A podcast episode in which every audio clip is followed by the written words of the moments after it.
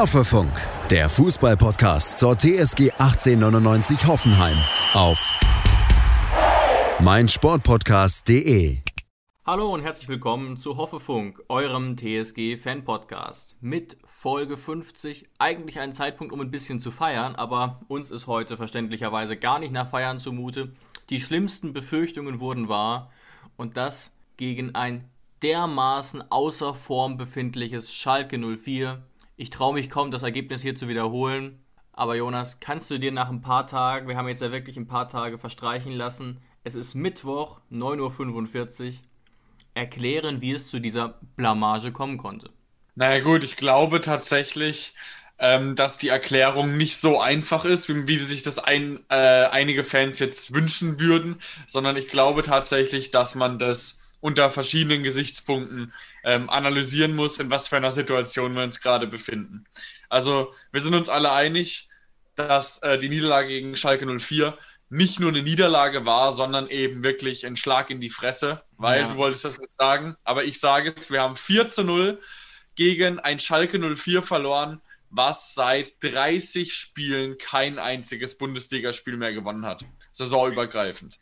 Das heißt, wir haben nicht nur verloren, wir wurden ergebnistechnisch an die Wand gespielt, gerade in der zweiten Halbzeit. Und das hat natürlich bestimmt einige Faktoren, aber was natürlich überhaupt nicht geht, ist die Art und Weise, wie wir verloren haben, weil das hat gerade in der zweiten Halbzeit, unabhängig davon, welche Elf auf dem Platz stehen, oder ob wir Jugendspieler auf dem Platz haben oder ob wir nicht, ob wir Verletzte haben, weil ähm, die zweite Halbzeit grenzte an Arbeitsverweigerung. Ja, und du hast es schon ganz gut zusammen. Es gibt mehrere Ansatzpunkte und eben deswegen habe ich dir auch direkt meine komplizierte Frage zum Anfang gestellt, denn auch ich bin der Meinung, es gibt keine einfachen Antworten momentan und das ist ja schade. Darüber werden wir nachher auch noch reden. Bei manchen Clubs gibt, kann es ja wirklich die Antwort geben, okay, Trainerwechsel. Bei uns ist das ein bisschen komplizierter. Ich glaube, ähm, dass das nachher auf jeden Fall noch Thema sein wird. Aber fangen wir doch mal von vorne an und gucken uns so ein paar verschiedene Bereiche an. Also Punkt 1 wäre vielleicht Aufstellung und Personal. Und da muss ich sagen, geht mir zuletzt häufiger so, dass ich mir dachte, okay, auch bei der Aufstellung, puh, hoffentlich wird es irgendwie gut gehen. Wie war da deine, deine Stimmung bezüglich der Aufstellung? Ja, als ich die Aufstellung gesehen habe, ging es mir da wahrscheinlich ähnlich wie dir, dass man sich schon bei einigen Namen äh, verwundert die Augen gerieben hat. Dann hat man sich aber die Bank angeschaut und dann war relativ klar auf den meisten Positionen, warum eben die Person spielt, die spielt. Weil es eben tatsächlich keine logische Alternative gibt, die vielleicht im Saft steht. Also man hat da dann schon auf der Reservebank Namen gelesen. Da war dann, äh, waren dann auch Jugendspieler, die, die die Bank aufgefüllt haben. Aber tatsächlich bei ein paar, dann äh, Sko und Cessignon sind ja dann äh, kurzfristig noch ausgefallen.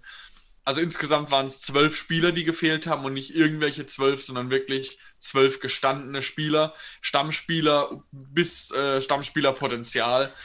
Aber tatsächlich zwei, drei Änderungen hätte es geben können. Gerade wenn ich jetzt auf der Bank zum Beispiel sowas lese wie Dabur, frag, ist natürlich ein großes Fragezeichen im Kopf äh, jedes Fans.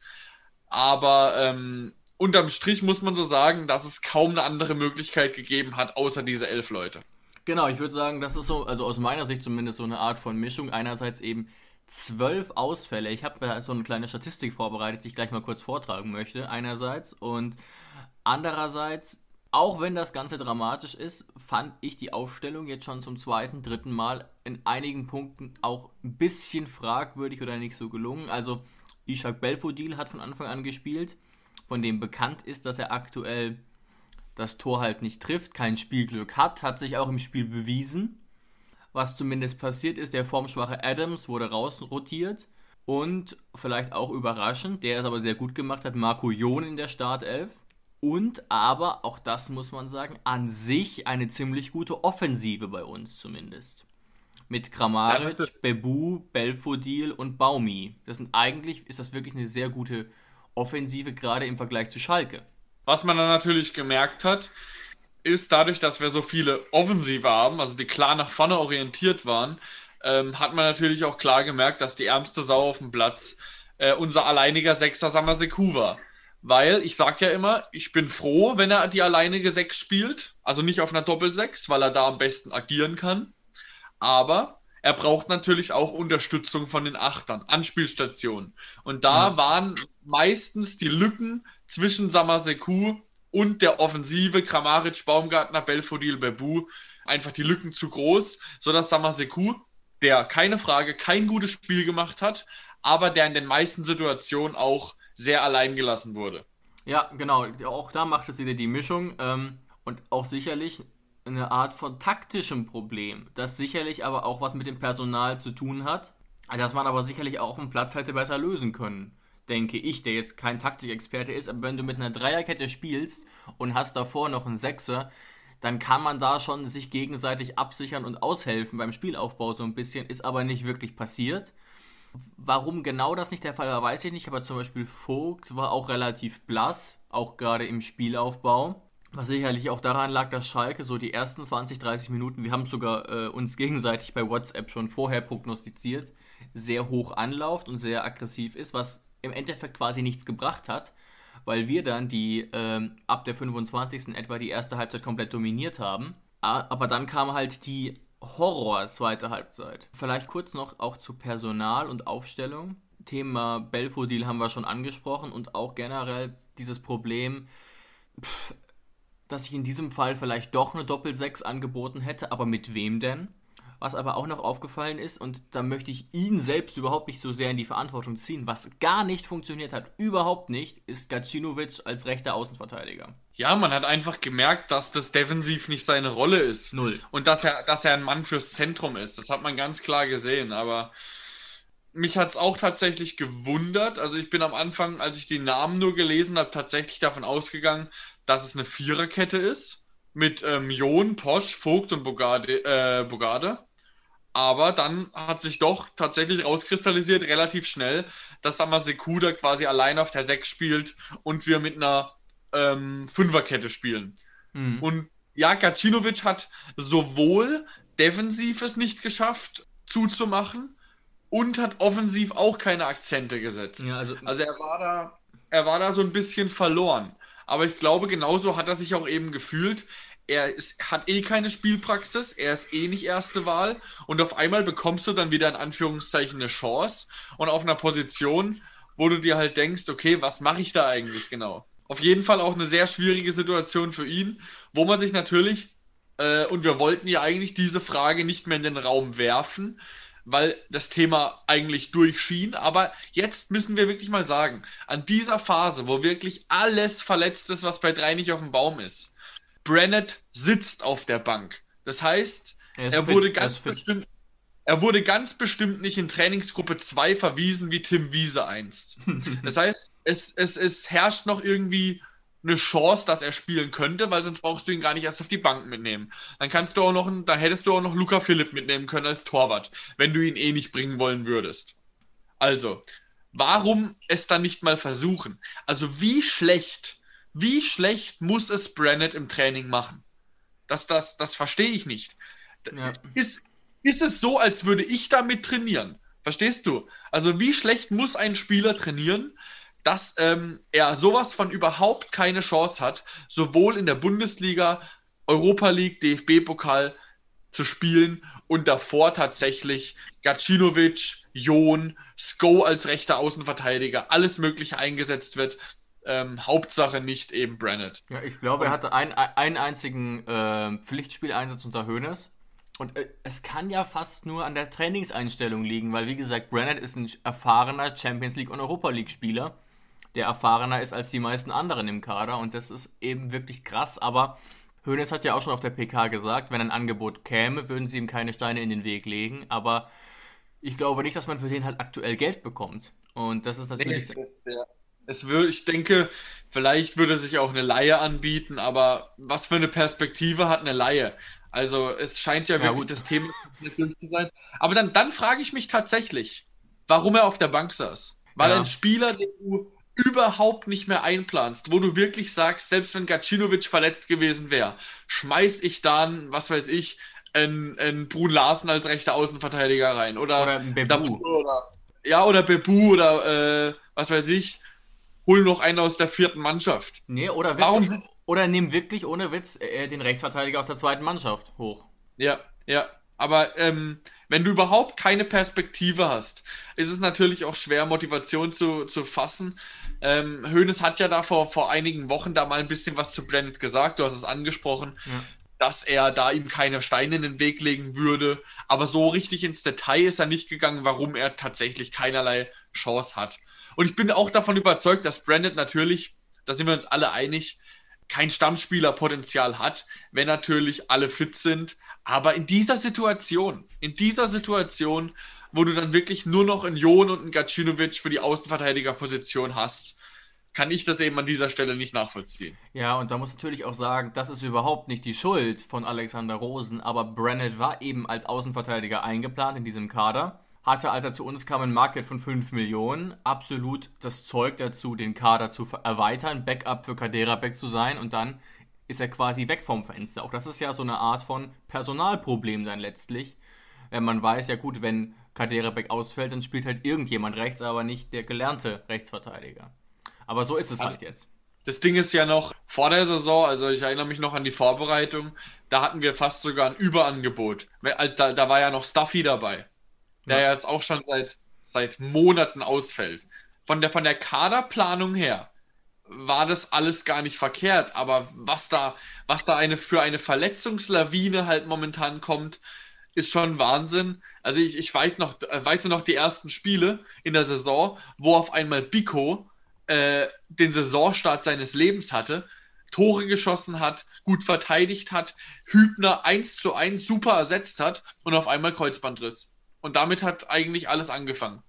Ja, also schon ziemliche Scheiße. Also ich glaube, diesen Punkt Personal kann man so ein bisschen zumachen mit einfach, dass wir wahnsinniges Pech haben und dass es eigentlich überhaupt nicht möglich ist, so viele Ausfälle gleichzeitig zu haben. Jetzt kommt nochmal kurz meine Statistik, da habe ich mich auch mehrmals verrechnet. Aber nochmal Grüße an meinen Mathelehrer. Es ist, es ist wirklich Wahnsinn. Und jetzt habe ich mir auch die Zahl gerade nicht hier, aber ich lese einfach mal kurz vor. Spiel, alle Spieler, die ausgefallen sind, die wirklich relevant waren. Grillage, 20 Millionen Marktwert, hatten wir nicht zur Verfügung. Cessignon, 20 Millionen Marktwert. Sko, 14 Millionen Marktwert. Geiger, 13 Millionen. Kaderabek, 10 Millionen. Akpoguma, 6 Millionen. Rudi, 4,5 Millionen. Ich ziehe es jetzt nicht weiter durch, ab, aber es ist einfach, also lass mich mal kurz schätzen, weit über 60, 70 Millionen, auf die wir da insgesamt kommen, die uns sozusagen fehlen. Und dann ist es eben letztlich so, und das ist hart zu akzeptieren, dass unser Kader dann eben nicht mehr besser ist als der Schalker. Schalke hatte auch den einen oder anderen Ausfall, ich glaube vier oder fünf Spiele, aber eben nicht zwölf. Und dadurch wird eben, also ist zumindest meine These, Jonas, widersprich mir gerne, dass wir mit diesem Kader, den wir hatten, bestenfalls ein Mittelfeldteam sind, wenn nicht eher so Richtung Platz 12. Und von so einem Kader kannst du dann aber auch keine Europa League Performance erwarten, insbesondere wenn man eben auch durch die jüngsten Ergebnisse verunsichert ist. Also das spielt auf jeden Fall eine Rolle. Obwohl wir jetzt natürlich, darüber über das Thema werden wir gleich auch noch reden, nicht alles hundertprozentig nur auf den Kader schieben wollen, weil dazu war eben die Art und Weise zu schlecht. Wir werden auch gleich noch über Sebastian Hoeneß reden. Ähm, aber erstmal nur kurz ein ähm, bisschen, bisschen sensibilisieren dafür, wie krass die Situation wirklich ist, mit der Sebastian Hoeneß eigentlich seit Monaten umgehen muss. Oh, aber Sebastian Hoeneß ähm, hat ja auch so ein bisschen angedeutet, dass es einfach in der, in der PK, dass es einfach in der zweiten Halbzeit nicht möglich war, mit dieser Mannschaft eine Bundesliga-reife Bundesliga Performance abzuliefern und dagegen zu halten. Weil dafür, dafür einfach die Mannschaft ohne zwölf, hat er es gesagt, ohne zwölf, das sind die Verletzten, zu spielen. Und vielleicht müssen wir der Wahrheit ins Gesicht blicken, dass natürlich auch ähm, eine Rolle spielt, dass diese Mannschaft eben, so wie sie auf dem Platz stand, maximal Platz 13 ist und wir einfach nur abwarten müssen, bis eben nach und nach die Schlüsselspieler zurückkommen. Ja, jetzt muss man aber auch sagen, gerade gegenüber den Fans, die sehr, sehr kritisch gegenüber Hoeneß eingestellt sind, dass wir natürlich auch gegen Freiburg oder gegen Fürth einen deutlich besseren Kader zur Verfügung hatten als gegen Schalke. Also da waren ja zum Beispiel Cessignon und Sko beide fit. Oder, oder zum Beispiel Grillitsch. Also ähm, dieses, dieses ganz, ganz Extreme haben wir jetzt eigentlich erst gegen Schalke erlebt. Davor war es immer noch ganz gerade so im Rahmen. Ich habe gerade mal nachgerechnet. 90 Millionen sind die Spieler wert ungefähr, die ausgefallen sind. Und der Gesamtkader ist 238 Millionen wert. Also das kann man sich mal ausrechnen. 90, 238. Das ist äh, über ein Drittel. Nee, das ist ungefähr ein Drittel. Das ist schon, schon Wahnsinn. Aber das entschuldigt eben nicht alles. Und wie gesagt, das entschuldigt eben nicht wirklich das Fürth-Spiel und die Spiele davor zum Beispiel. Ah ja, also wenn wir es rein mathematisch angehen, dann haben wir eben für das Spiel nur noch einen Kader von ungefähr 150 Millionen gehabt. Und dadurch sind wir halt eben auch in einer ganz anderen Etage unterwegs. Aber jetzt möchte ich auch ähm, noch auf was anderes kommen. Du hast es gesagt. Die ganz krasse Situation gab es erst gegen Schalke. Und trotzdem, auch mit einem Kader von 150 Millionen, akzeptiert es, glaube ich, kein Fan, dass du dich von Schalke komplett zerschießen lässt. Genau. Von einem, von einem Harid, was mir jetzt so unfassbar auf die Eier geht, von einem Harid, der jetzt wieder in aller Munde ist, was für ein klasse, kreativer Einzelspieler der doch ist, der seit einem Jahr keinen Ball mehr getroffen hat, der jetzt aber wieder als der, als der Ruhrpott-Messi gilt, nur weil wir ihn haben marschieren lassen. Also ich erinnere an das 2 zu 0. Der Harid nimmt den Ball als Zehner an der Mittellinie an und macht die ersten 30 Meter auf unser Tor unbedrängt. Und unbedrängt heißt in einem Radius von 10 Metern unbedrängt. Ja, das war ganz schwach, das war ganz schwach.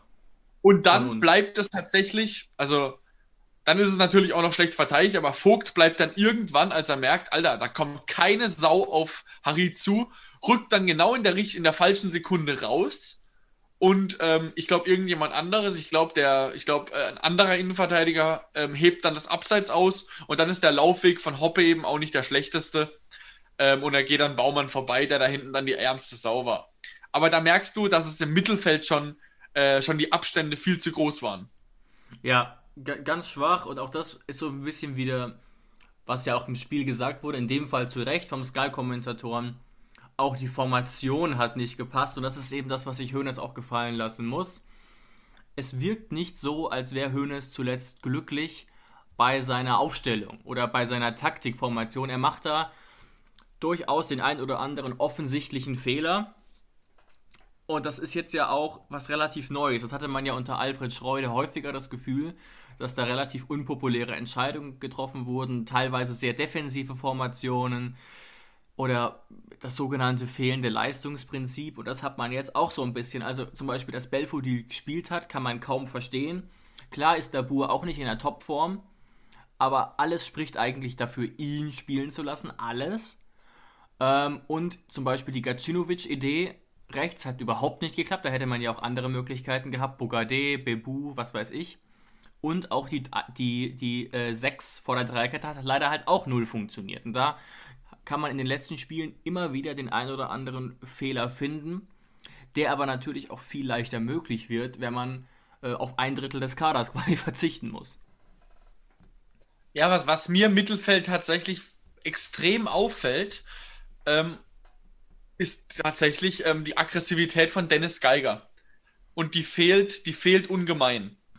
Und natürlich auch die Kreativität von Grilic, aber es fehlen einfach die Spieler, die es schaffen, den Ball von der Verteidigung in den Sturm zu tragen. Und das hat eben, das schafft Samaseku nicht alleine. Der hat, der, der hat tatsächlich, man muss es sich ja mal auf der Zunge zergehen lassen. Samaseku hat im Mittelfeld, weil Kramaric und Baumgartner zu offensiv fahren, oder das halt die Taktik war, Samaseku hat manchmal im Mittelfeld eine 3 gegen 1 Situation gegen sich gehabt. Nämlich, er war im Mittelfeld bei uns relativ alleine und hat dann gegen Suat Serda gegen äh, Stamboli, die beiden Sechser, und Uth hat sich meistens fallen lassen. Das heißt, er hat dann im Mittelfeld 3 gegen 1 gespielt. Und deswegen sah es eben auch so verdammt schlecht und unglücklich aus. Aber klar. das ist ganz klar.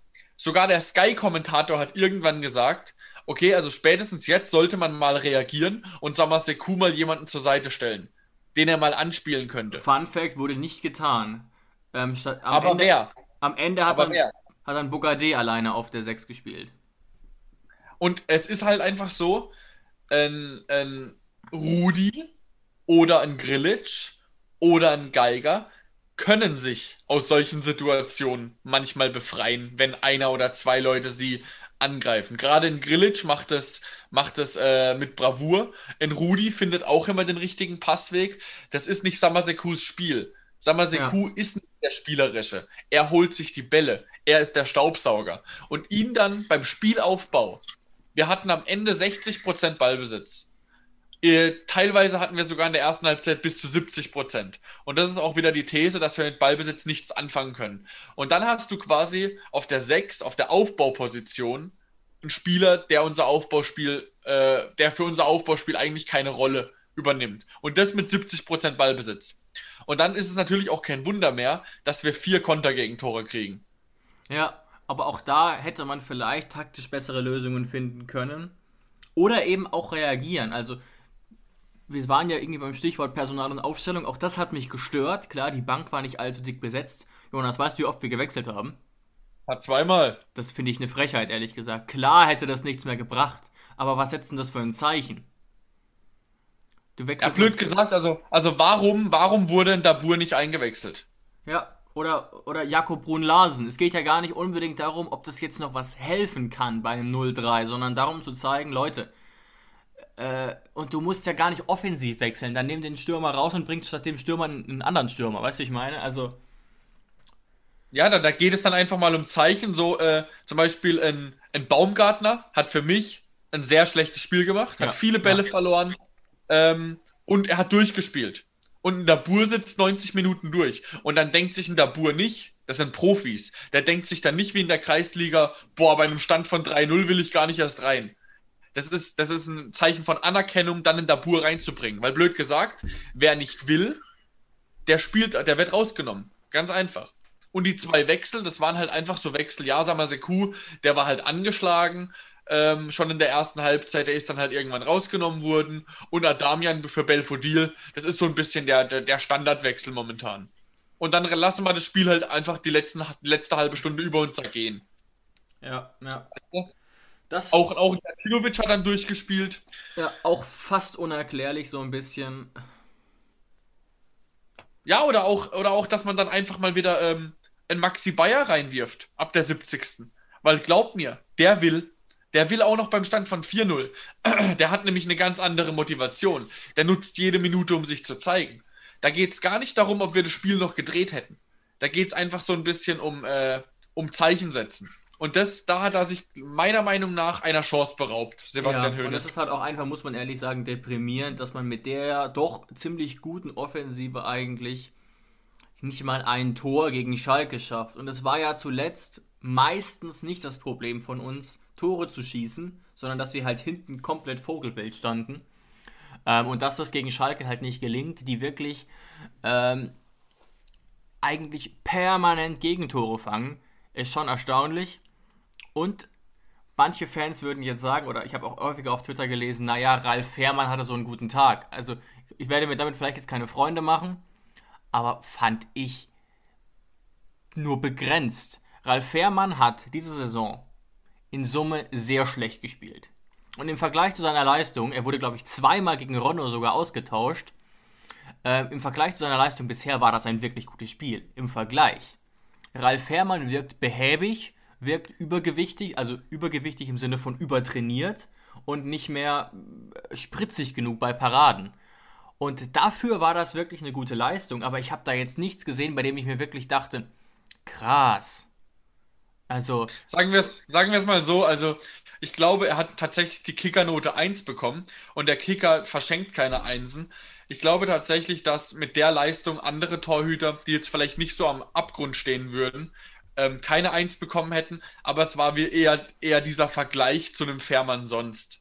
Ja, also, also man muss es einfach sagen, Ralf Fährmann hat eine beschissene Saison gespielt. Ich gucke mir, guck mir das mal an, vielleicht fällt es mir auch auf die Füße.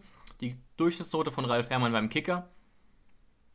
Okay, geht sogar. 3,2. Die wurde jetzt natürlich noch nach unten gezogen durch die 1. Die wurde eben, weil er nur 8 Spiele hatte, massiv äh, gezogen durch die 1, sonst wäre sie vielleicht eher im Bereich von 3,5, was dann nicht mehr so gut ist. Aber Jonas, wir haben ja auch schon Spiele zusammen gesehen und ich finde wirklich, Ralf Fährmann wirkt nicht mehr fit. Ganz, ganz einfach, als, als würde man denken, okay, der hat irgendwas ist passiert, der ist erst 32, aber der hat sein Zenit überschritten. Ja, aber da wollen wir jetzt ja gar nicht drüber reden, ist ja gar nicht unser Thema. Ja, die Paraden, die er gehabt hat. Es geht ja auch darum, in der ersten Halbzeit hatten wir Chancen. Und das hat Sebastian Hoeneß ja auch angesprochen. Zum Beispiel der einzige, sagen wir mal, neben Marco Jon. Marco Jon hat wirklich für einen für äh, für einen jungen Spieler, der da frisch reingeworfen wurde, Bundesliga-Debüt, ein sehr gutes Spiel gemacht. Ja. Einfach grundsolide. Aber gehen wir mal von den Leuten, die was bewirkt haben. Ähm, und die einfach nicht schlecht gespielt haben. Der einzige Lichtblick im ganzen Spiel war wieder mal Ilas Bebu. Ja. Alle Chancen, die wir hatten, kamen durch Einzelaktionen von Ilas Bebu. Ilas Bebu stiefelt beim, bei der erst, beim ersten, bei der ersten hundertprozentigen von Belfodil allein durchs Mittelfeld. Beim zwei, bei der zweiten hundertprozentigen, die Kramaric verballert, läuft Bebu allein durchs Mittelfeld. Da legt er ja dann raus auf Gacinovic. Gacinovic passt ihn rein zu Kramaric und Kramaric ein Meter vor Fährmann kickt ihn an. Also Bebu war tatsächlich der einzige offensive Lichtblick und das ist er seit Wochen. Auch ein André Kramaric spielt extrem unter seinen Verhältnissen. Ja, und das ist natürlich auch ein Problem, gerade eben, wenn wir ähm, im Mittelfeld nicht diese, diese Spieler haben, die wir eigentlich bräuchten für einen gescheiten Spielaufbau. Und deswegen ist es halt nochmal umso härter, dass André Kramaric halt momentan spielt wie so ein ganz normaler Bundesliga-Stürmer und eben nicht wie einer der erweiterten Weltklasse, wie er, der er ja eigentlich ist. Ja, er, er zeigt nicht mehr diese, diese Einzelaktion, für die er sonst bekannt war. Also er, er hält manchmal einen Ball, dann dreht er sich wieder, dann spielt er zurück. Also er hat vielleicht eine ganz, ganz solide Passquote, aber es kommen halt einfach keine, keine glorreichen Momente mehr bei rum. Also er ist auf jeden Fall nicht mehr in der Form, wo er ähm, am Anfang der Saison war. Das ist ganz klar. Ja. Und, trotzdem, und trotzdem liegt natürlich unfassbar viel Druck auf ihm. Also klar. Und, und das macht es natürlich nicht besser, dass jeder nur noch zu ihm guckt. Ja, aber was auch noch extrem erschreckend war tatsächlich, das war das erste Spiel so ein bisschen, das habe ich auch gelesen, wo tatsächlich nach den Gegentoren ähm, Verzweiflung in den Gesichtern der Spieler war. Gerade nach dem 2 und 3-0 hat sich kaum noch jemand aufgeregt, kaum noch hat jemand rumgeschrien. Alle haben nur noch den Kopf geschüttelt. Auch, auch selbst in den Augen von Kevin Vogt und Olli Baumann, die ja die zwei sind, die da hinten dann noch rumbrüllen, wenn mal irgendwas passiert, gerade Olli Baumann, waren wirklich nach dem 3-4-0 nur noch fassungslos und haben es tatsächlich über sich ergehen lassen. Ja, ja, stimmt. Wobei man das natürlich auch auf eine Art verstehen muss, einfach wegen dieses Gegners. Natürlich sagen immer alle, ja, spielt für uns keine Rolle, dass die äh, seit einem Jahr nicht mehr gewonnen haben. Aber natürlich ist das jedem bewusst und natürlich macht es das nochmal peinlicher auf eine Art und unglaublicher.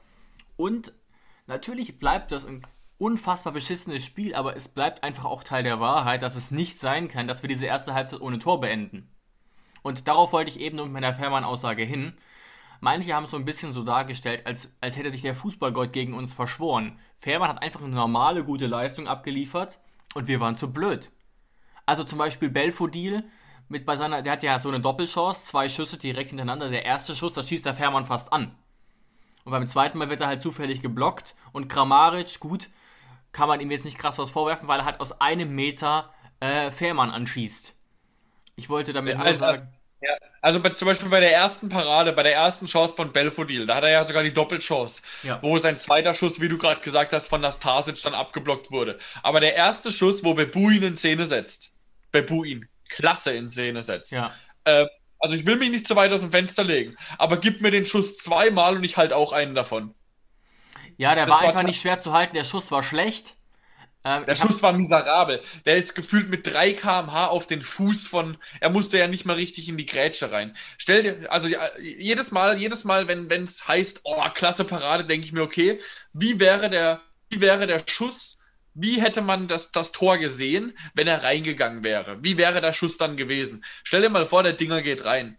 Was hätte Fährmann machen müssen, damit der reingeht? Ja, also, oder auch hätte er hochspringen müssen. Das wäre wär der Patzer des Jahrhunderts gewesen, wenn der reingegangen wäre. Ja, also es war wirklich ähm, teilweise wirklich Goalkeeping 101. Damit will ich, wie gesagt, bleibe ich dabei. Äh, ich gönne Fährmann die gute Leistung und es war auch eine gute Leistung, aber es hat sich niemand gegen uns verschworen. Wir haben uns halt nur wieder dumm angestellt und hatten auch teilweise wirklich Pech, weil, wie gesagt, Kramaric kann da nicht viel machen. Ein Meter vom Tor, der muss halt irgendwie schnell schießen. Es war, wir wollen jetzt die Leistung von Ralf Fährmann nicht schmälern, aber es war ganz bestimmt nicht so, wie man momentan oft bei Bayern liest, dass Neuer den Sieg festhält. So war es nicht. Es hat ja. ein normaler Bundesliga-Torwart, vielleicht sogar ein Zweitliga-Torwart, einfach nur ein Torwart, der drin steht mit Handschuhen, hätte es genauso gemacht wie Ralf Fährmann. Es war einfach nur ein sehr, sehr dankbares Spiel für Ralf Fährmann, ähm, weil welcher Schuss hätte reingehen sollen. Also auch der Nastar, äh, auch der Schuss von Bogarde, der von Nastasic abgefälscht wurde, ist natürlich immer ein sehr gefährlicher Ball. Aber ähm, der, der hätte noch mehr abgefälscht werden müssen, damit der reingeht. Also so klasse war die Parade jetzt auch wieder nicht. Also ich, ich sehe es gerade und pff, lass mich nicht lügen, aber der ist nicht abgefälscht. Der ist doch, doch, doch, doch, doch, der, der Fernschuss von Bogarde, der ist von Nastasic leicht am Fuß abgefälscht. Also, wenn er wirklich abgefälscht war, dann wirklich so minimal, dass den auch ja, Regionalliga-Torhüter halten muss. Sorry. Ja, es hätte, es hätte nicht gereicht. Also deswegen trotzdem, trotzdem äh, sehr gute Leistung von Ralf Fährmann. Aber es ist natürlich kein Wunder passiert. Ralf Fährmann ist jetzt, gehört jetzt nicht zum erweiterten Kreis der Weltspitze, was Torhüter angeht. Er hat einfach mal wieder zu Null gespielt.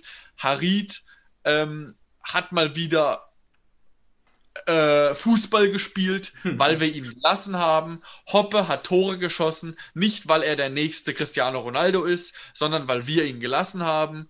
Ähm, und Kolasinac ist nicht der beste Verteidiger der Welt, sondern er kam gut weg, weil wir ihn gelassen haben. Ganz einfach. Ja. Und also deswegen also glaube ich auch nicht, das Mindset von Schalke wird sich ändern, natürlich. Aber ich glaube nicht, dass das die Wende von Schalke ist wir kamen, Schalke kam nicht zur rechten Zeit für uns, sondern wir kamen zur rechten Zeit für Schalke. Ja, absolut. Ähm, und das ist natürlich äh, unglaublich bitter.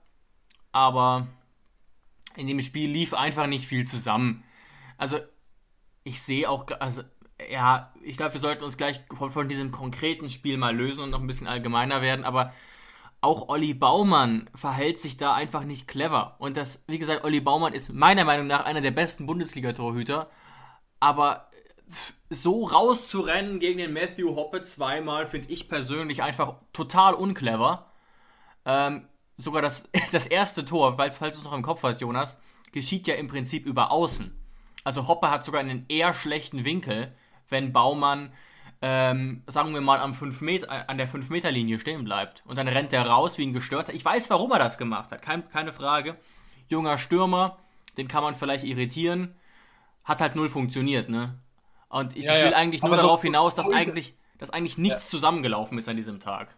Ja, aber so ist es tatsächlich. Ähm, Torhüter analysieren ja auch die Stürmer vorher. Wäre lächerlich, wenn nicht. Ja, ja. Und sagen wir es mal so, wenn da jetzt ein Kramaric oder ein Lewandowski so aufs Tor zugelaufen wird, äh, wäre, dann, dann reagierst du anders als Torwart. Das ist ganz klar, weil du weißt, dass ein Lewandowski sowas kann.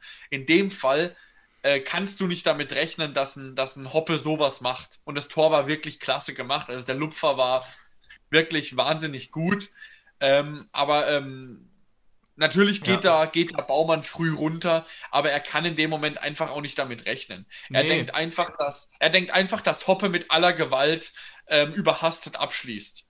Weil das jemand ohne Selbstvertrauen, das war ja noch sein erstes Tor, ähm, so den Abschluss sucht, kann man natürlich sehr schwer das damit stimmt. rechnen. Deswegen möchte ich, möchte ich Baumann bei den Toren nahezu, nahezu rausnehmen. Ja, ich meine nur, dass es eben in Summe auch auf der Torhüterposition einfach alles unglücklich war. Es war ja, einfach ja, ein scheiß Tag insgesamt, anders kann man es nicht sagen.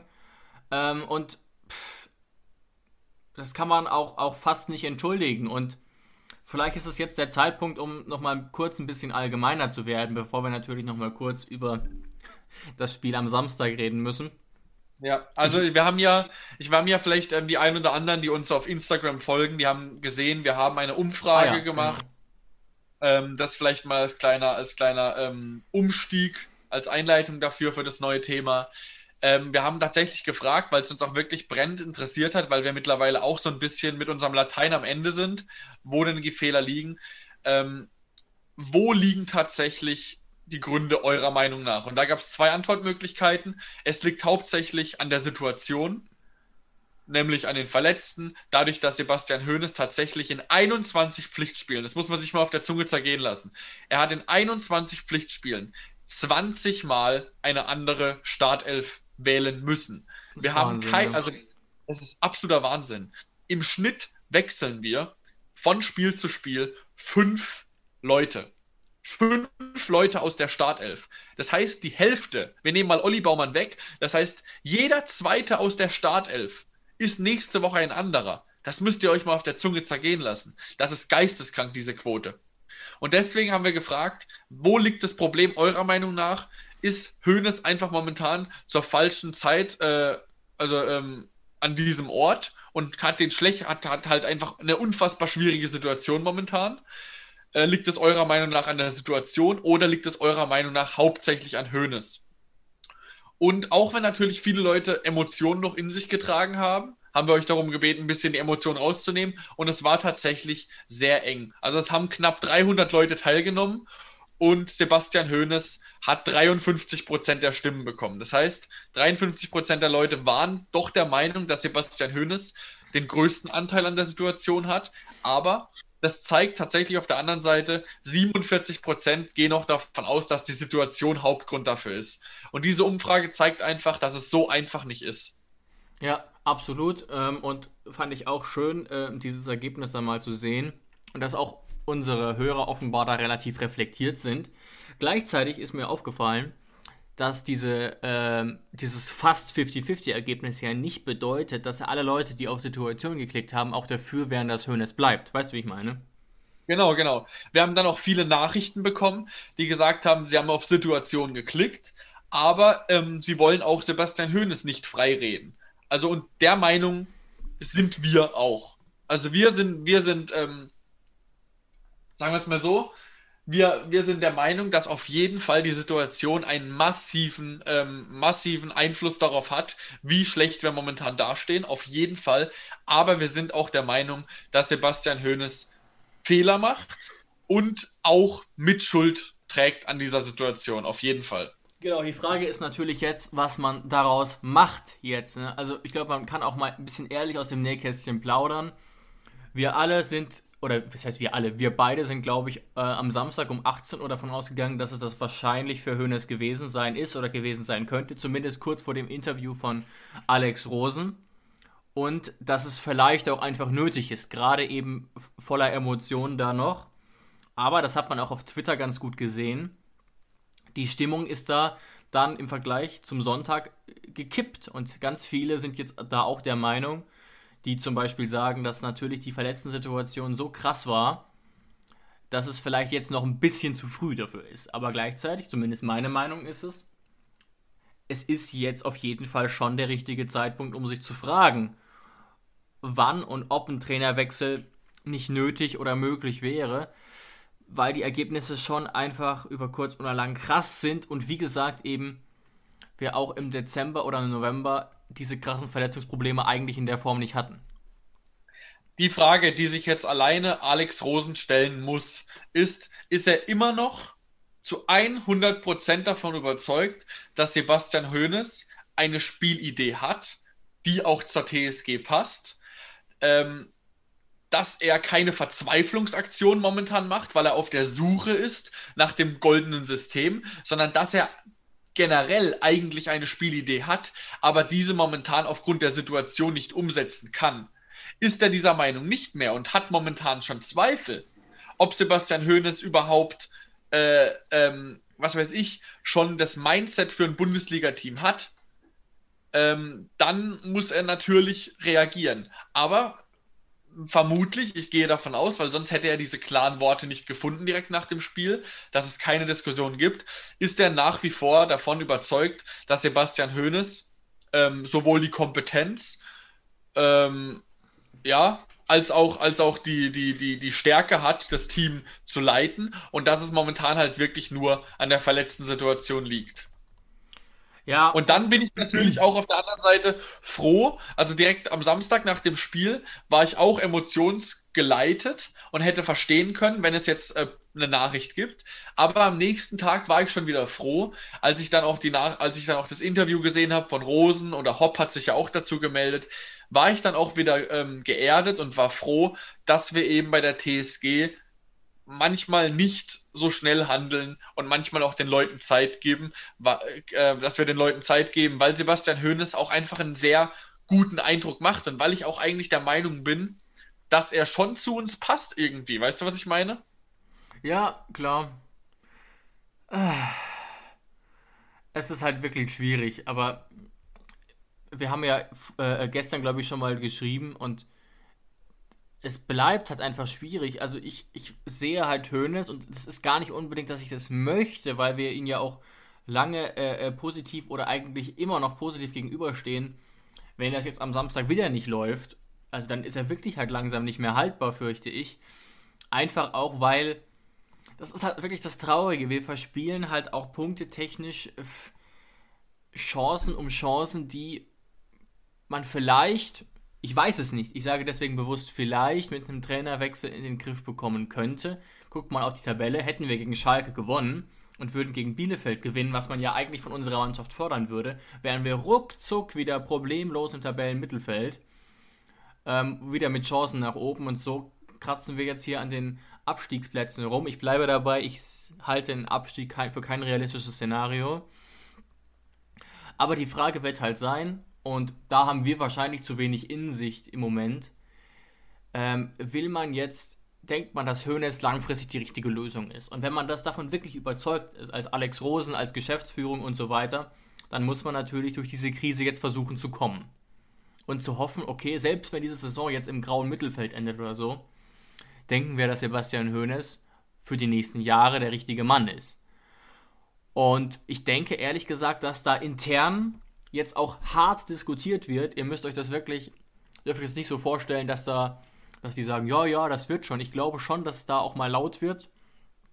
Sowohl von Hönes Seite Richtung Mannschaft, von, von Rosen generell. Also die wollen natürlich alle unbedingt. Und auch wenn man vielleicht mal defensiv kommuniziert, ja, wir wollen die Europa League nicht als klares Ziel ausrufen, was weiß ich. Natürlich wollen die in der Europa League. Und natürlich wissen die jetzt auch, wie schwierig dieses Ziel äh, wird.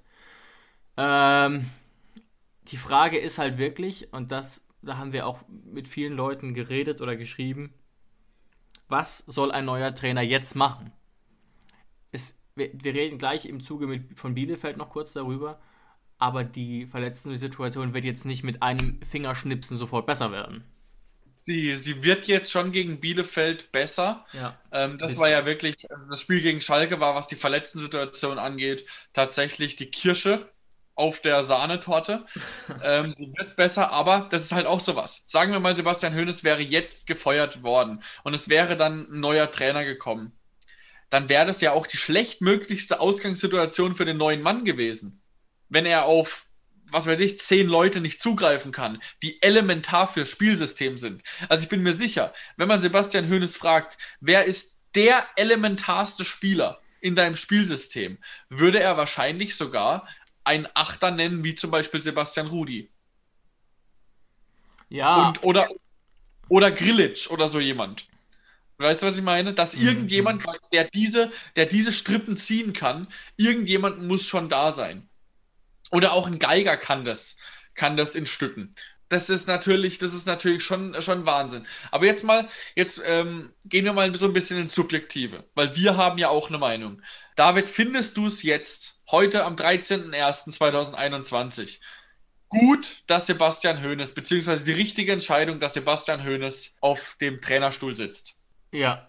David, findest du es jetzt, heute am 13.01.2021, gut, dass Sebastian Hoeneß, beziehungsweise die richtige Entscheidung, dass Sebastian Hoeneß auf dem Trainerstuhl sitzt? Ja. Ich auch. Also, ich bin, ich bin froh, dass er noch da ist, sagen wir es mal so. Ich weiß nicht genau warum. Aber es ist, ja, also das ist schwer zu erklären, aber ich bin auf jeden Fall froh, dass er noch da ist, weil ich mir einfach so unfassbar wünsche, dass, wenn jetzt zum Beispiel nächstes Wochenende in Grillitsch und Rudi wieder da ist, ein Kaderabek, ein Kaderabek muss einfach mal wieder zurückkommen, ähm, dass wir dann wieder drei Punkte und dass wir mit Sebastian Hoeneß, ich wünsche es mir einfach so sehr, dass wir mit Sebastian Hoeneß ähm, die Wende schaffen und nicht ohne ihn. Ja, das wäre natürlich auch für alle Beteiligten das Beste, so ein Trainerwechsel. Ich erinnere mich noch an die Aussage von Alex Stolz in unserem Spezialinterview mit ihm äh, im Okto Ende Oktober war das, glaube ich, wo er meinte, dass er in seiner Profikarriere schon auch darunter gelitten hat, gerade beim VfB, wenn da alle halbe Jahr ein neuer Trainer kommt. Das ähm, fördert auch nicht unbedingt die Entwicklung der Spieler, die müssen sich auf was Neues einstellen. Es gibt neue Kriterien und ich meine mich auch zu erinnern, dass er da ganz kurz über Christian Groß geredet hat und ihn sagen wir mal so, gar nicht mal so gut fand, aber das müsst ihr selber nachhören, wenn euch das interessiert. Aber deswegen würde ich mir das auch wünschen. Gleichzeitig, und das sage ich auch ganz offen, weiß ich nicht, ob ich diese Meinung am Samstagabend noch habe, wenn wir gegen Bielefeld verlieren. Also ist es da, wirklich ganz, ja. ganz eng an der Grenze. Weil da, ich habe dich ja, ich habe dich ja eben noch äh, in WhatsApp angeschrieben und oder gestern, glaube ich, war es, habt ihr gesagt, was, als wir diskutiert haben, dass wir, dass wir heute den Podcast aufnehmen wollen, was machen wir eigentlich, wenn wir am Samstag gegen Bielefeld verlieren sollten? Was machen wir da? Das ist, äh, und dann ist es wirklich so, dann, dann, dann ist er, dann ist er trotz alles, alles äh, Wünschens wo, oder Hoffens, dass er der richtige Mann ist, dann ist er eigentlich nicht mehr tragbar. Ja, gegen die zwei schlechtesten Kader war vermutlich dann momentan verloren. Also von der, von der Form her. Wir haben jetzt auch noch die schöne Situation, dass Bielefeld gegen Hertha überraschend gewonnen hat und jetzt durch einen Sieg gegen uns und uns vorbeiziehen würde. Also hat jetzt auch äh, die Situation nicht gerade ver verbessert, ehrlich gesagt. Und tatsächlich, ich, ich höre mich immer wieder so ein bisschen äh, in meinen eigenen Ohren, dass ich seit Wochen, seit Wochen sagen wir irgendwie äh, vor jedem Spiel, da müssen drei Punkte her. Da müssen drei Punkte her und dann sieht es alles nicht mehr so schlecht aus. Ja. Und deswegen weigere ich mich jetzt mittlerweile, gegen Bielefeld zu sagen, da müssen drei Punkte her. Das werde ich gar nicht mehr sagen. Das ist selbstverständlich. Wenn ja. wir gegen Bielefeld, wenn wir gegen Bielefeld verlieren sollten, oder auch ein Unentschieden ist zu wenig, dann sind wir Tabellen 15. Und ähm, ich habe auch das, ich habe auch einen Kommentar gelesen, da hieß es, wenn Sebastian Hoeneß nicht so gut in der Europa League dastehen würde, dann wär, würde die Situation noch ganz anders wirken und dann wäre er schon weg. Ja, und das könnte ich mir tatsächlich auch vorstellen. Ja, äh, kann, ich, kann ich tatsächlich nichts entgegengehalten. Äh, wir müssen einfach das Beste hoffen. Der sogenannte Monat der Entscheidungen scheint kein positives Ende zu nehmen gleichzeitig. Also, was heißt, wir müssen gewinnen? Ich sage einfach mal so, Hoeneß muss gewinnen, um seinen Job zu sichern. Und das wünsche ich mir natürlich auch. Es gibt sicherlich auch Fans, habe ich auch schon gelesen auf Twitter. Möchte ich mich jetzt ehrlich gesagt nicht darüber äußern, weil mich das aufregt, die sich eben Niederlagen wünschen, damit Hoeneß gehen muss. Was ich Und das ist ja problematisch finde. Das ist ja, das ist ja so, so eine Aussage, ist ja sowas von, äh, sowas von Anti-Hoffenheim. Das ist ja so, so als würde, als wäre Sebastian Hoeneß ein Unmensch, dem man nicht wünscht, dass er die Wende schafft. Als würde er sagen, also Sebastian Hoeneß auf gut Deutsch, auf gut Deutsch ist äh, so ein schlechter Mensch oder so ein Arschloch, dass er sich nicht wünscht, dass wir mit Sebastian Hoeneß Bundesliga gewinnen oder Champions League gewinnen.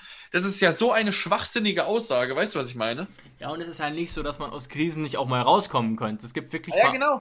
Nehmen wir mal das Christian ja so Streich oder auch andere Clubs, die wirklich lange an ihrem Trainer festgehalten haben mit Ups and Downs. Ja, eben. Also na, natürlich würden wir uns doch alle wünschen. Wir wünschen uns doch einfach nur das Beste für unseren Verein. Und wenn jetzt Sebastian Hoeneß jetzt gegen Bielefeld die Wende schafft und danach zehn Spiele in Folge gewinnt, dann und auf einmal sind alle wieder ruhig. Also das ist die, so eine Aussage, hoffentlich verlieren wir, damit der Trainer rausgeschmissen wird. Das ist vor allem, vor allem aufgrund der Situation und vor allem dessen, dass Sebastian Hoeneß ja eigentlich einen sehr netten, kompetenten Eindruck macht. Absoluter Schwachsinn, diese Aussage. Ja, also ist, da spricht natürlich auch der Frust daraus, deswegen kann man das vielleicht ein bisschen verstehen, aber ich finde, da sollte man nochmal in sich gehen und ich, wie gesagt, ich bin da auch gerade von Twitter so ein bisschen beeindruckt, wo auch gerade während den Spielen, sagen wir mal so, die Emotionen sehr äh, hochkochen, aber dann wird sich auch meistens ein paar Stunden später wieder selbst korrigiert und selbst abgewogen. Das ist ja eigentlich auch gut und richtig als Fußballfan, dass auch wir uns denken um 17.18 Uhr nach dem Abpfiff, verdammte Scheiße, ich glaube den Fernseher aus dem Fenster. Ja, ja. Aber jetzt, ähm, wir, wir wollten noch kurz auf das Bielefeld-Spiel jetzt noch genau eingehen. Ja. Das heißt, mit was für Spielern können wir denn gegen Bielefeld wieder rechnen?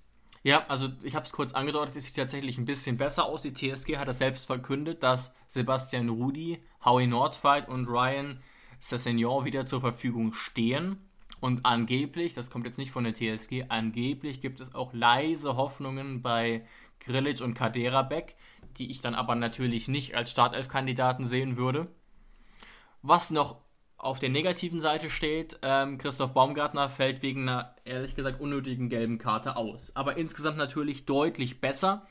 Gerade eben, dass Cessignon wieder dabei sein kann, gibt uns wirklich einige Möglichkeiten. Auch Nordfight ähm, ist, denke ich, auf jeden Fall positiv, weil wir dann bei der Fünferkette bleiben können oder Dreierkette, was ich mir ehrlich gesagt wünsche. Also ich würde schon sagen, ähm, vorsichtiger Optimismus, was die Kadersituation angeht. Ja, obwohl wir natürlich, ich habe es eben angedeutet, äh, ich bin schon lange nicht mehr an dem Punkt jetzt, wo ich dann sage, wir spielen gegen Bielefeld. Ich gucke unsere Mannschaft an, auch wenn dann Rudi und so wieder dabei sein sollte und sagt, das werden wir gewinnen. Weil dazu ist die TSG momentan zu arg eine Wundertüte.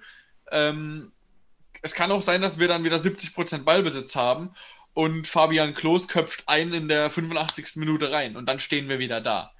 Also deswegen, deswegen können wir dazu eigentlich tatsächlich nicht mehr viel sagen. Wir müssen das Spiel gegen Bielefeld abwarten. Äh, wir sind der Meinung, dass wir beide froh sind, dass Sebastian Hoeneß jetzt gegen Bielefeld nochmal eine Chance bekommt. Aber ansonsten, wenn jetzt nicht, äh, sagen wir mal, wir haben ja den, den Januar als Monat der Entscheidung ausgerufen. Das heißt, ähm, wir, wir lassen ihm jetzt auch den Januar Zeit. Der Januar hat beschissen begonnen, aber der Januar ist noch nicht zu Ende. Wir haben noch zwei Spiele im Januar. Und ich bin mir auch sicher, wenn diese zwei Spiele nicht so verlaufen, wie wir uns das vorstellen, dann wird am Ende, des, äh, am Ende von Januar ähm, die Reißleine gezogen werden. Aber Stand jetzt bin ich noch froh, dass er gegen Bielefeld noch auf der Trainerposition sitzt. Ja, kann ich nur zustimmen. Und ich glaube, dass eben dieses Label Monat der Entscheidungen deswegen ganz gut passt, was halt wirklich das A und O wird. Und das hat selbst Hönes zugegeben, das kommt jetzt immer wieder, das darf auf keinen Fall passieren, dass wir wieder irgendwie das Spiel dominieren, kein Tor machen. Und dann kommt irgendeine blinde Flanke auf Fabian Klos in der 42. Der allererste Torschuss von Bielefeld und zack, Tor.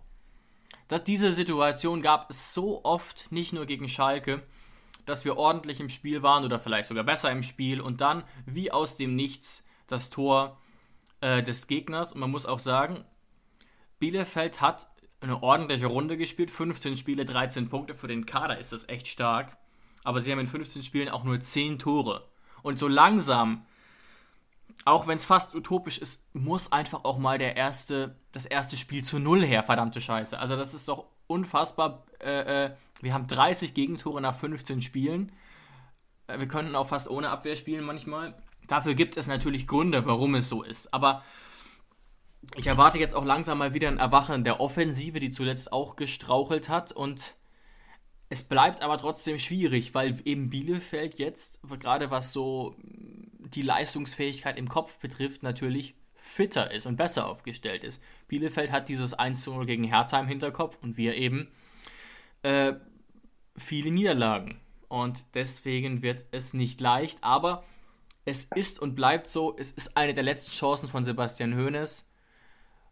Und ich hoffe, dass er und äh, äh, äh wir sie nutzen können, denn das ist vielleicht das Abschließende, was mich so ein bisschen gerade vor allem an der Situation so überrascht hat. Klar, sehr viele Verletzte, aber Jonas, was das Besondere ist eben an der Zeit, seit dem, glaube ich, 29. Dezember ist, wir können erstmals seit der Vorbereitung wirklich richtig durchtrainieren. Keine englischen Wochen, viel Zeit auf dem Trainingsplatz, klar auch viele Ausfälle, aber für uns hat sich das halt total ins Negative verkehrt. Und das ist schon was, was leider eher gegen Höhner spricht. Und das muss er jetzt schleunigst das Ruder rumreißen, auf dem Trainingsplatz auch. Ja, das ist es ja. Deswegen waren wir im Dezember ja immer so optimistisch und haben gesagt, genau. hey, wir freuen uns so jetzt auf nach Weihnachten. Da haben wir dann mal, weil Europa League erst wieder im Februar ist, haben wir dann mal ähm, Zeit zu trainieren. Auch wir merken es ja auch bei unserer Folge. Wir haben mal Zeit, richtig über die Situation zu reden. Wir haben mal Zeit, nur über Schalke und Bielefeld zu reden, über die nächsten Bundesliga-Spiele. Ja, über vier Spiele auf einmal, ja. Weil sonst müssen wir immer noch über äh, Vorbericht Europa League, dann spielen wir noch DFB-Pokal, alles Mögliche. Er hat alle Zeit der Welt. Er kann eine ganze Woche seine Spielidee durchbringen. Und trotzdem, und das hast du gerade richtig gesagt, das spricht nicht gerade für ihn. Aber wie gesagt, wir sind jetzt froh, dass er gegen Bielefeld noch auf der Bank sitzt. Und jetzt wird es halt eng. Also die Schlinge zieht sich so langsam zu. Und jetzt ist einfach nur die Frage, kann er sich im Januar noch daraus befreien? Und ansonsten auch für die, die es leid tut, äh, wird es dann, wird es dann äh, zu Ende sein. Ja, und einen letzten Punkt habe ich noch auf meinem Zettel. Ich glaube, vor der Saison hätte es keiner erwartet, aber das Transferfenster ist offen und ich würde mal sagen, da könnte sich tatsächlich was tun und es gibt ja auch schon Gerüchte. Jonas, wie ist damit deine Meinung dazu? Ich gehe sogar einen Schritt weiter. Ich sage nicht könnte, es muss sich was tun. Als das Transferfenster das letzte Mal offen war und wir gesagt haben, wir sind gut aufgestellt, sind wir davon ausgegangen, dass ein Biko fit ist in der Innenverteidigung und dass ein Hübner schnell wieder zurückkommt. Jetzt sind natürlich auch noch kleinere Wehwehchen, wie zum Beispiel von Akpo, die wir jetzt momentan nicht mehr kompensieren können, eben durch Biko und durch mhm. Hübner. Das heißt, unabhängig davon, ob es dann, ob die Spieler dann wieder zurückkommen nach der Verletzung und ob wir dann ein Überangebot haben. Aber jetzt muss was passieren. Meiner Meinung nach müssen wir jetzt einen Innenverteidiger holen. Auf jeden Fall. Das verstehe ich tatsächlich. Ich habe das auch neulich mir gedacht. Ähm, darüber gibt es tatsächlich noch keine Gerüchte, aber wie gesagt, fast ein bisschen überraschend. Gab ja auch vor zwei, drei Wochen, da war die Situation noch nicht ganz so schlimm. Die Aussage von Höhnes, dass aktuell nichts geplant ist. Ich glaube, dass sich das ein bisschen geändert hat. Im Sommer soll, und das wirkt mal relativ sicher, diese Kickermeldung, David Raum von äh, Fürth kommen. Ein, ich glaube, 21-jähriger U21-Nationalspieler, der auch gegen uns am 22.12. ein sehr, sehr ordentliches Spiel als linker Verteidiger gemacht hat und sicherlich vielversprechend ist. Aber wenn ich diese Meldung richtig verstehe, eben noch kein Thema für jetzt. Er soll im Sommer tatsächlich sogar ablösefrei kommen. Das wäre natürlich schon ein starker Deal und auch eine Art von Transfer, der ja schon häufiger funktioniert hat. Vielversprechende Leute aus der zweiten Liga hochholen. Dann sagen viele, oh, ob die sich in der ersten Liga durchsetzen können und dann gelingt es meistens auch. Und Jonas, hast du auch was schon von dem zweiten Gerücht mitbekommen? Das ist gerade so ein bisschen kursiert. Nee, nee. Auch im Sommer soll Jorginho Ruter von Stadtrennen kommen, sagt Goal.com, an dem auch ähm, Turin, Dortmund und Bayern interessiert gewesen sein sollen. Ein 1,82 großer Franzose und Mittelstürmer. Noch nie was von gehört, aber auch ganz interessant und sicherlich auch nicht okay so überraschend, wenn man gerade auch sieht, wie es gerade bei uns im Sturm läuft. Stichwort Aber das ist ja alles, wie gesagt, ja. das ist ja alles Zukunftsmusik, weil gerade, genau. wenn man sich bei Transfermarkt anguckt, David Raum, junger Spieler, richtiger Linksverteidiger, also das ist seine richtige Position. Er hat bis jetzt in der zweiten Liga alle 15 Spiele gemacht für Kräuter Fürth, immer als Linksverteidiger, hat schon sechs Vorlagen. Aber, also das ist wirklich ein richtiger, richtiger TSG-Deal, ablösefrei aus der zweiten Liga einen guten Mann holen mit Potenzial. Aber das ist Zukunftsmusik. Und ich erwarte jetzt tatsächlich, gerade auch, wenn man mit Brandon gar nicht mehr plant, dass irgendwas jetzt noch in diesem Transferfenster passiert, kurzfristig. Auch ein bisschen, wenn man an Sebastian Hoeneß festhält, muss man ihm dann eben auch Hilfe zur Verfügung äh, stellen, und sagen, ey, du kannst noch mal, was weiß ich, einen Wunsch äußern, wen du denn noch als Innenverteidiger gerne hättest. Weil er kann ja auch nicht hundertprozentig zufrieden sein mit dem, wie es da hinten läuft. Und deswegen muss man da sagen, ey, Sebastian, mhm. wie sieht's aus? Wir glauben an dich die nächsten Wochen. Was brauchst du? Oder hast du einen Namen im Kopf, den du vom Spielertyp gerne da hinten hättest, um deine Spielidee durchzubringen? Diese Möglichkeit muss man ihm bieten, wenn man an ihm festhält. Und deswegen erwarte ich tatsächlich, dass noch was passieren wird, dass zum Beispiel ein Jao Klaus und ein Brennett gehen bzw. verliehen werden und dass tatsächlich noch was passieren wird. Ja, also dieser Wunsch ist auf jeden Fall verständlich. Ich weiß gerade nicht, inwiefern ich den realistisch finde, aber die Situation ist wirklich gerade hinten dramatisch. Die Statistiken sprechen absolut gegen uns, was Gegentore betrifft. Also ich bin mir zumindest mal sicher, dass Rosen sich umhören wird und wir werden das natürlich aufmerksam verfolgen. Genau, dann würde ich sagen, dann sind wir für diese Folge am Ende. War wieder eine sehr, eine längere und emotionale Folge. Ja. Wir sind jetzt mal wieder extrem gespannt auf das Spiel gegen Bielefeld. Wir wollen dazu gar nicht mehr viel sagen. Wir müssen einfach abwarten und wünschen euch wieder mal viel Spaß beim Schauen am Samstag. Und wir drücken alle Daumen. Schöne Woche euch und vielen Dank fürs Einschalten. Ciao.